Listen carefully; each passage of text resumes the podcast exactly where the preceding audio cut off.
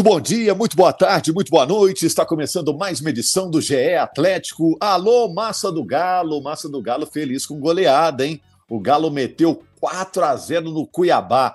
Ganhou do Dourado lá na Arena Pantanal. Dessa vez o Galo finalizou pouco, mas foi bem efetivo.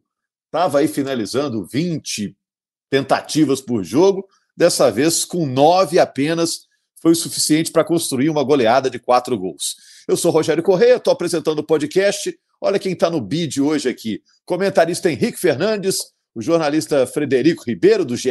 Globo, o bem informado jornalista setorista da nossa página na internet, e a Carol Leandro, que tem a baita responsabilidade de representar a torcida do Galo no nosso podcast. Tudo bom, gente? Bom, Opa, tudo certo. Tudo beleza. A gente está também com a Ana Pokchok, que está editando o podcast aqui, GE Atlético, dessa semana. Gente, ó, perguntinhas, olha a lista de perguntas aqui. Vocês podem escolher uma delas, pode até ignorar uma delas, somos democráticos aqui. Ó. A goleada mostra qual o caminho que o Galo deve seguir a partir de agora, nesse Campeonato Brasileiro? Qual é o esquema ideal? O 4-4-2, que o Atlético está usando desde o início do ano? Ou o 3-5-2, que foi usado agora pelo Cudê?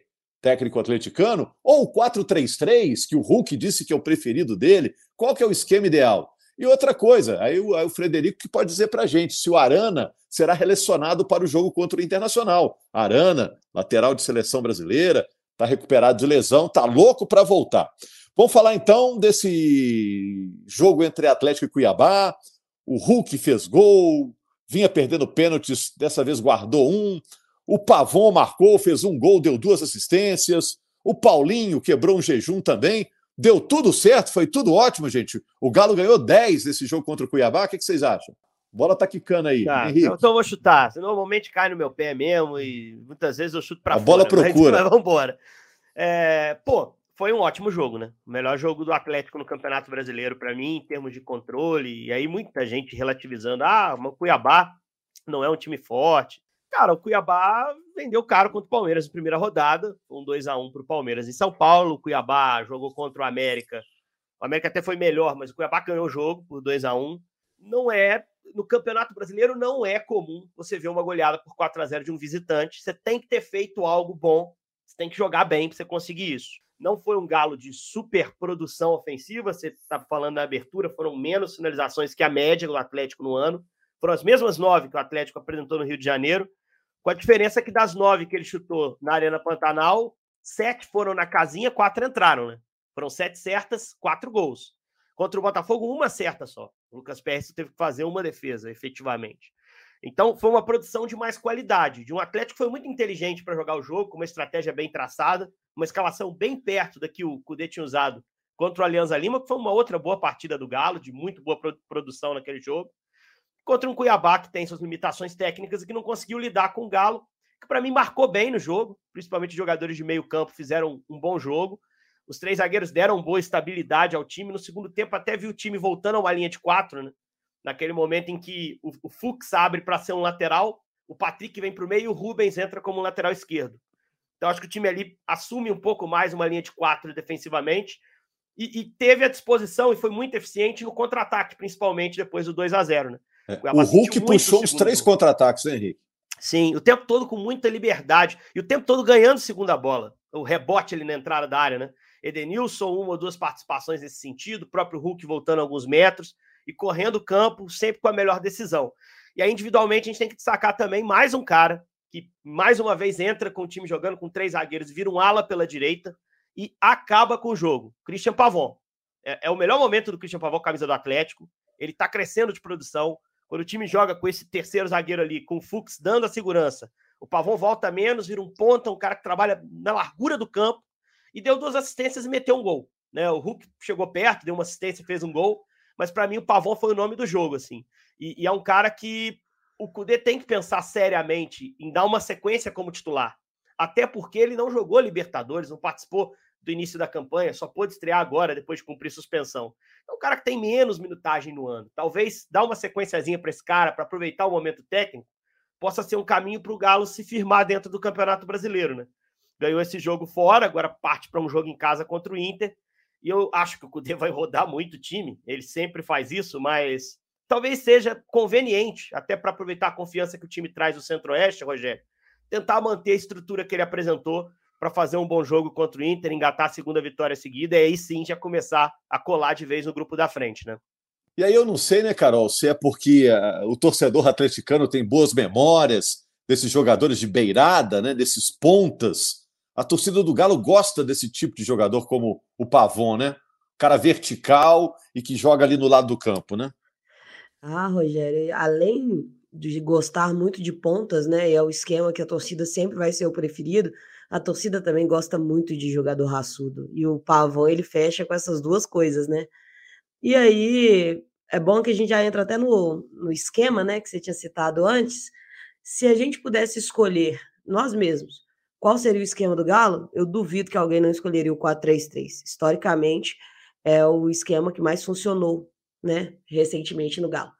Mas, considerando que o Cudê não deva fazer isso, o 3-5-2 está se apresentando como uma boa alternativa e que precisa ser testado com um time mais forte e talvez a oportunidade seja o Inter. Então, eu acho que o Cudê, obviamente, vai rodar o elenco, mas pode ser que ele mantenha pelo menos o esquema para testar isso contra um time que vai, teoricamente, atacar o Galo um pouco mais do que nas duas oportunidades. E sobre essa, essa coisa de relativizar sobre o adversário, é, o, Cuiabá realmente está bem abaixo do Galo.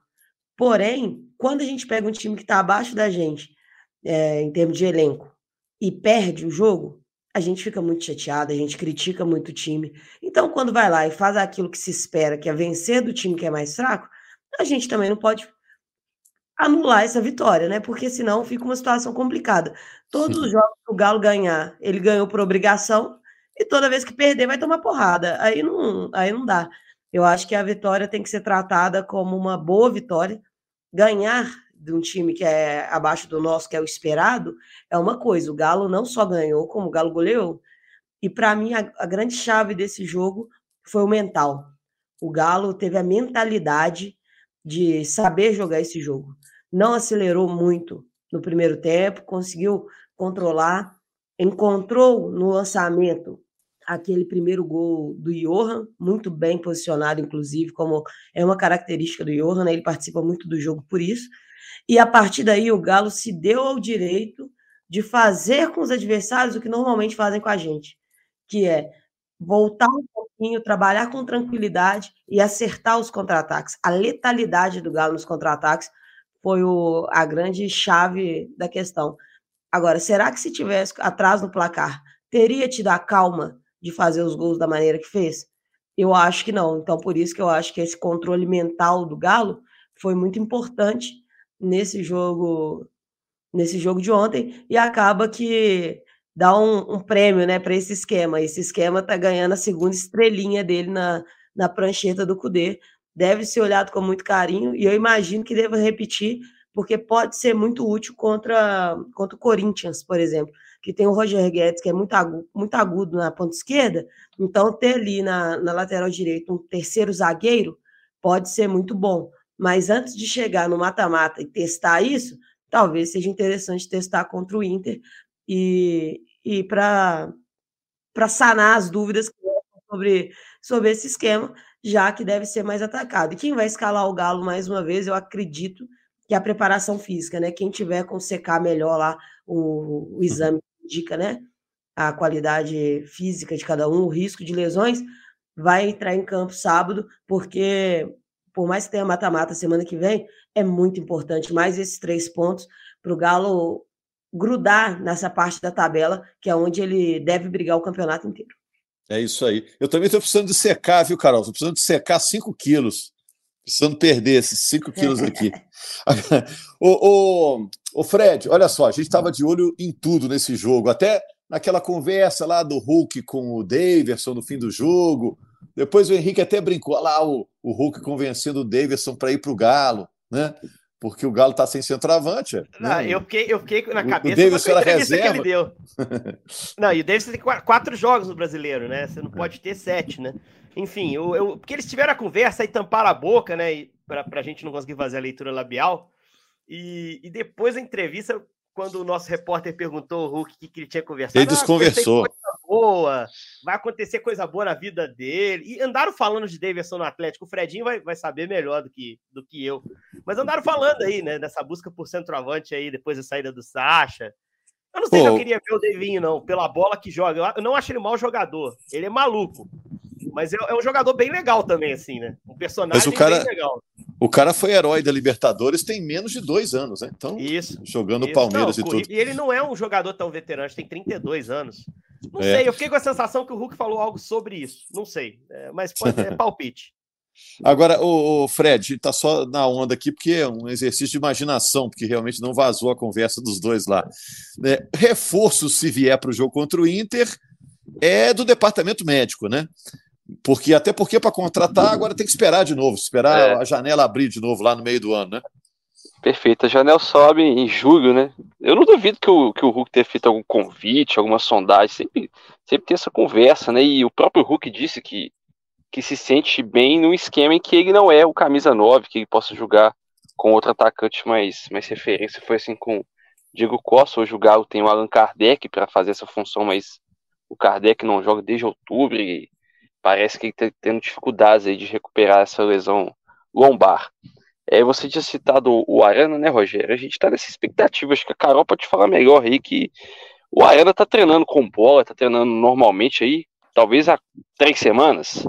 Posso estar exagerando, mas tá, ele tem um astro físico mais interessante do que os outros jogadores que estão no DM, ou que estão para sair do DM. Mas o Kudê disse na, na coletiva que ele vai tomar o máximo de cuidado possível para voltar com, com o Arana, porque ele não quer correr nenhum risco de, de o Arana sentir a lesão no joelho ou qualquer outra lesão muscular, porque tem sempre essa dificuldade quando o jogador ficou muito tempo parado. Eu apostaria que, por enquanto, acho que o Arana vai ser preservado, talvez no fim de, de maio possa ser utilizado.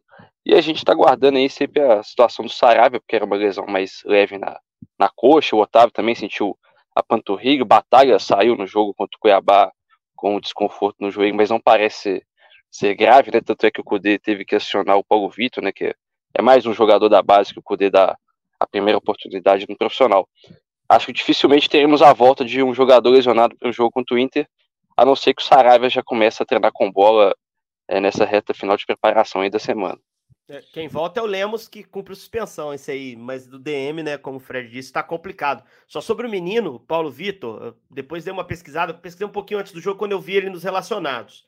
Ele veio do Boston City, que é um time de hoje na segunda divisão do Campeonato Mineiro, que é a terceira na prática. Ele era zagueiro lá e já estava jogando no time de cima, já tinha jogado no time principal, mas era destaque no sub-20 lá. Chegou em fevereiro para o Galo. O Cudê até falou na coletiva, né, que ele estava há pouco tempo no clube, que observou ele no treino e falou: Poxa, tá, tá bem, vou começar a trabalhar esse cara. E aí tem sido volante. Na base do Atlético, ele jogou como volante, mas na carreira veio como zagueiro. Não é um zagueiro e... muito alto, né? É um jogador com mais mobilidade, né, Fred? Mas recebeu essa primeira chance aí. É o terceiro menino da base que o Cudê lança, né? Sim. Quarto, no caso. Né?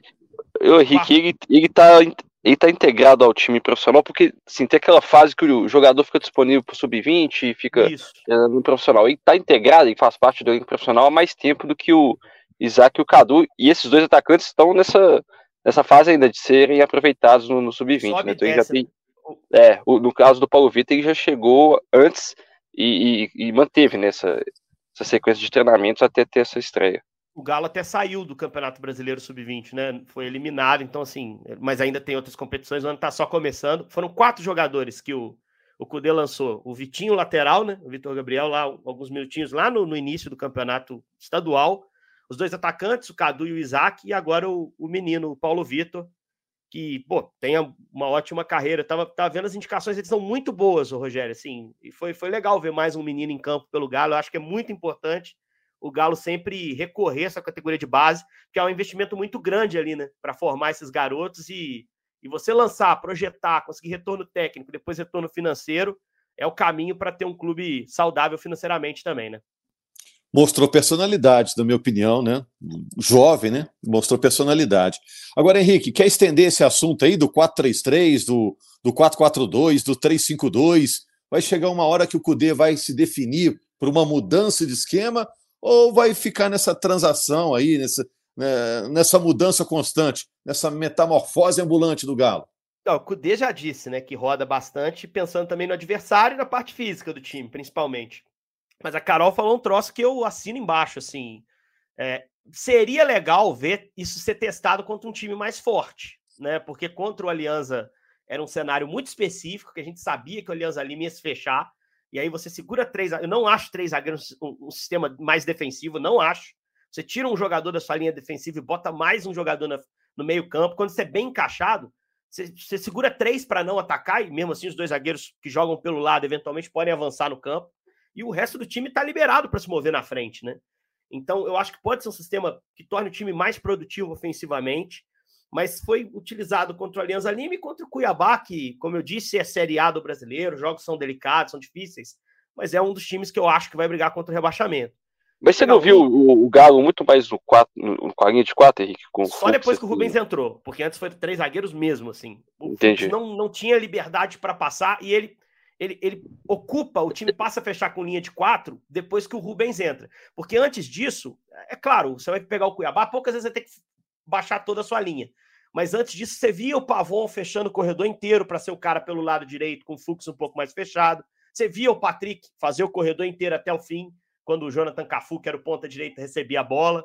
É, é, claro que a coisa é híbrida, você não vai segurar três lá atrás. Contra o Aliança, por exemplo, o Fux passou muito mais do que nesse jogo, lá na Arena Pantanal. Mas é, eu queria ver contra o Inter. Eu acho que é, ele tá achando coisas boas ali, ele tá achando um funcionamento legal. Algumas vezes a gente viu o Mariano ser esse terceiro fixo pelo lado direito, né, Fred? É, mais Sim, o Mariano. Principalmente na saída. Isso, mais a estrutura no início, no início da construção. O, o Saravia não, que já é um lateral bem mais ofensivo, é um cara que tem mais liberdade para chegar. Mas o Cudê tá tentando aumentar o repertório e, e, você tem que testar esse sistema novo, essa formação com diferentes adversários. É, por enquanto, só pegou times que, que a gente sabia que o Atlético tinha uma superioridade técnica muito grande. Acho que não é o caso de sábado. Sábado é um jogo bem mais igual contra um adversário que é o atual vice-campeão brasileiro, Rogério. Ô, Carol, e o Paulinho, hein? Começou na reserva. Outro dia isso já tinha acontecido, né? Até pouco tempo era o galo do Hulk e do Paulinho. Essa situação de ontem, Paulinho começar na reserva, depois entrou, fez até gol. É uma situação que vai perdurar ou foi algo ocasional? O que, que você acha, Carol? Eu acho que o titular do Galo, se fosse definir um time titular, ainda seria o Paulinho. Mas eu acredito que o Cudê usou o jogo fora de casa para poder fazer essa rodagem no ataque, para segurar um pouco o Paulinho e dar mais tempo de jogo para o Vargas, já que a situação do Vargas com a torcida não estava muito boa. Então, forçar os jogos em casa pode não ser, não ter, não ser muito bom. Até porque no último jogo em casa, que precisou dele, que o Paulinho estava suspenso, ele perdeu dois gols e a paciência da torcida já, já esgotou mais rápido ainda com ele. Então, usar ele no jogo fora de casa, eu acho que é para ir voltando a ganhar confiança, para a torcida voltar a tranquilizar com ele e também para poupar o Paulinho fisicamente. Mas eu acho que ainda se fosse definir titular, seria ele. Só que o Cudê não está nem um pouco preocupado em definir um time titular e deve usar essa rotatividade muito mais. O que mudou para mim é que antes o Paulinho estava para essa rotação igual o Hulk, aquele cara que só ia sair é, nos últimos, no último caso, só ia sair ali se precisasse muito. E agora não, agora eu já vejo ele entrando nessa, nessa rotatividade de elenco de forma mais igualitária com os demais. O que pode ser uma coisa boa para o Paulinho, para poupar ele um pouco no momento que estava tão difícil e também para ele ir pegando essa confiança de novo. Ontem já entrou e já fez gol, então isso vai voltando aos poucos. E eu ainda acredito demais na dupla Paulinho Hulk. Eu acho que é a melhor dupla de ataque possível com o elenco que nós temos hoje. Estava até pensando, vocês falando aí, quem que é titular absoluto hoje no Atlético? Talvez só Everson, Zaratio e Hulk, né? Porque agora o Paulinho deixou de ser, né? É absoluto, eu vejo só esses que não vão mexer, não vão variar tanto de acordo com essas alterações. E antes de machucar, eu via o Alan nesse grupo também. Eu acho que o Alan é, é um intocável é. do Galo. E o Alan e o Arana devem ocupar essa, essa função ainda dentro do elenco. Mas quando o Fred falou sobre a expectativa dele voltar, eu tô tem muita gente que eu gosto muito, que tem muito tempo que eu não vejo, gente assim, da minha família, amigos. Eu tô com muito mais saudade do Arana e do Alan do que deles. Eu juro que assim, isso? Eu tô com uma saudade desses dois que é assim, esses caras mudam, mudam o time do Galo de, de lugar, assim, porque donos totais da posição. Então, tomara que volte logo e que seja feito com muito carinho. Nós já ficamos seis, sete meses sem o Arana se for preciso ficar mais dois joguinhos, eu acho que dá para a gente ficar mais dois jogos, três jogos sem ele, para que ele volte no tempo certo e sem correr tantos riscos, para a gente não perder ele mais. E aí, esse, Agora... sisteminha, esse sisteminha com três zagueiros, ô, ô, Rogério, para a gente casar os assuntos, esse sisteminha com três zagueiros para o Arana é excelente, né? Isso, Você é. oferece ao Arana ali a possibilidade de, bom, eventualmente nem voltar tanto assim, acho que para poder ser quase um meio-campista, um ala pela esquerda, com liberdade para explorar todo o potencial ofensivo que ele tem. Você ter um lateral, um avião igual o Arana e não, não decolar para o ataque, cara, é melhor não ter. Porque se, ele for um lateral ali meramente defensivo, você deixa de explorar o que ele tem de melhor. Com o Galo jogando com três atrás, você pode equilibrar é, ofensivamente, liberando um pouco mais esse jogador. Então, acho que ele pode usufruir desse sistema talvez ele tenha participado de, do time assim só com o Sampaoli lá atrás. Né? O Sampaoli eventualmente usava o time com três zagueiros, muitas vezes segurava o Guga como um terceiro para a saída. Dei e Sampaoli dialogam um pouquinho em relação a isso. E o Arana fez um ano 2020 muito bom sob o comando do argentino, né? É, botou o nome dele na história do Galo na, naquela temporada. Por falar nisso, Fred, e esse jogo aí que o Atlético está querendo promover, das lendas do Galo, Conta pra gente, porque a Carol foi na, naquele primeiro evento, está querendo voltar. Tá? Falou que curtiu, está querendo ir no próximo. Olha, é perto do aniversário da minha mãe, ela já escolheu o presente, hein? pois é, assim, vai ser o segundo evento oficial aí da, de inauguração da Arena MRV. A gente teve o nascimento do campo no dia 15 de abril, e esse agora, Lendas do Galo, né, vai ser no dia 17 de julho, um domingo. Vai ser o segundo evento oficial, depois vai ter a inauguração do sistema de iluminação, o amistoso oficial internacional e uma atração musical também internacional. Esses aí, sem, sem detalhes ainda, o Galo ainda não escolheu seu rival, nem nesse show internacional.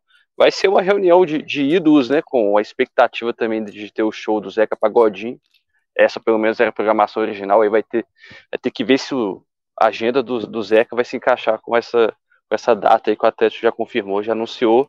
E hoje confirmou que o Dada Maravilha, que havia sido que não tinha sido convidado no Nascimento do Campo, porque no Nascimento do Campo foram vários ídolos, né? Éder, Reinaldo, Vitor, Paulo Zidoro, João Leite, e o Dadá acabou sendo esquecido para corrigir o erro. Ele, ele é uma atração confirmada aí no Jogo das Lendas e tem outros jogadores também, esses todos que eu citei com certeza estarão lá.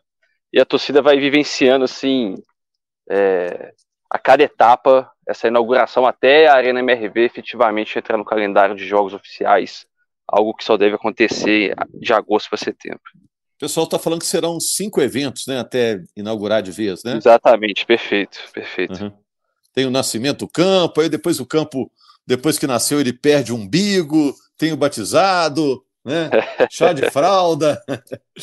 Eu, Rogério, tem uma expectativa. Mas isso tudo, tudo, isso tem um sentido, né? Porque vai testando a quantidade de público, né? Vai aumentando o público para ir corrigindo as coisas aos pouquinhos, né?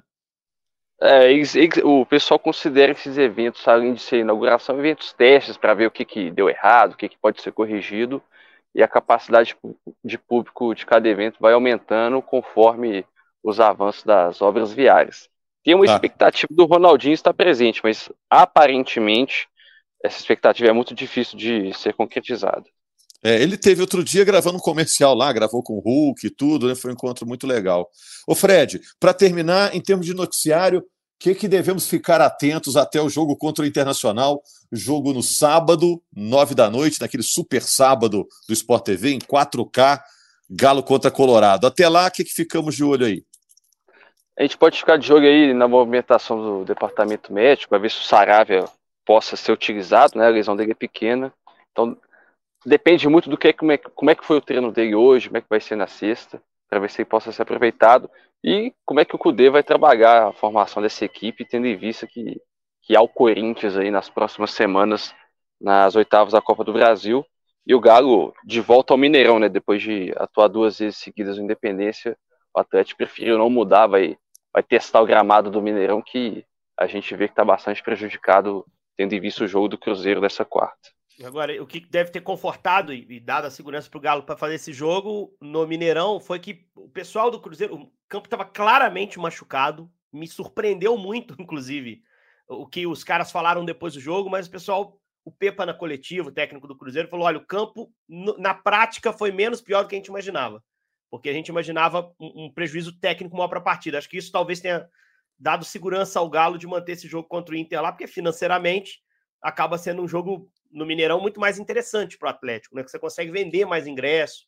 No Independência você tem uma limitação de público muito maior. Tomara que o gramado esteja até um pouquinho melhor já para sábado, né? Mas feio tava, Rogério. Tava bem feio eh, quando a gente viu as imagens lá do Cruzeiro Fluminense. É, eu vou, vou passar um paninho aí, porque agora que os jogos estão voltando a serem disputados no Mineirão, parece que caiu a ficha lá na Minas Arena de que o futebol é muito importante, então tem uma adaptação até o gramado ficar numa condição melhorzinha aí, né?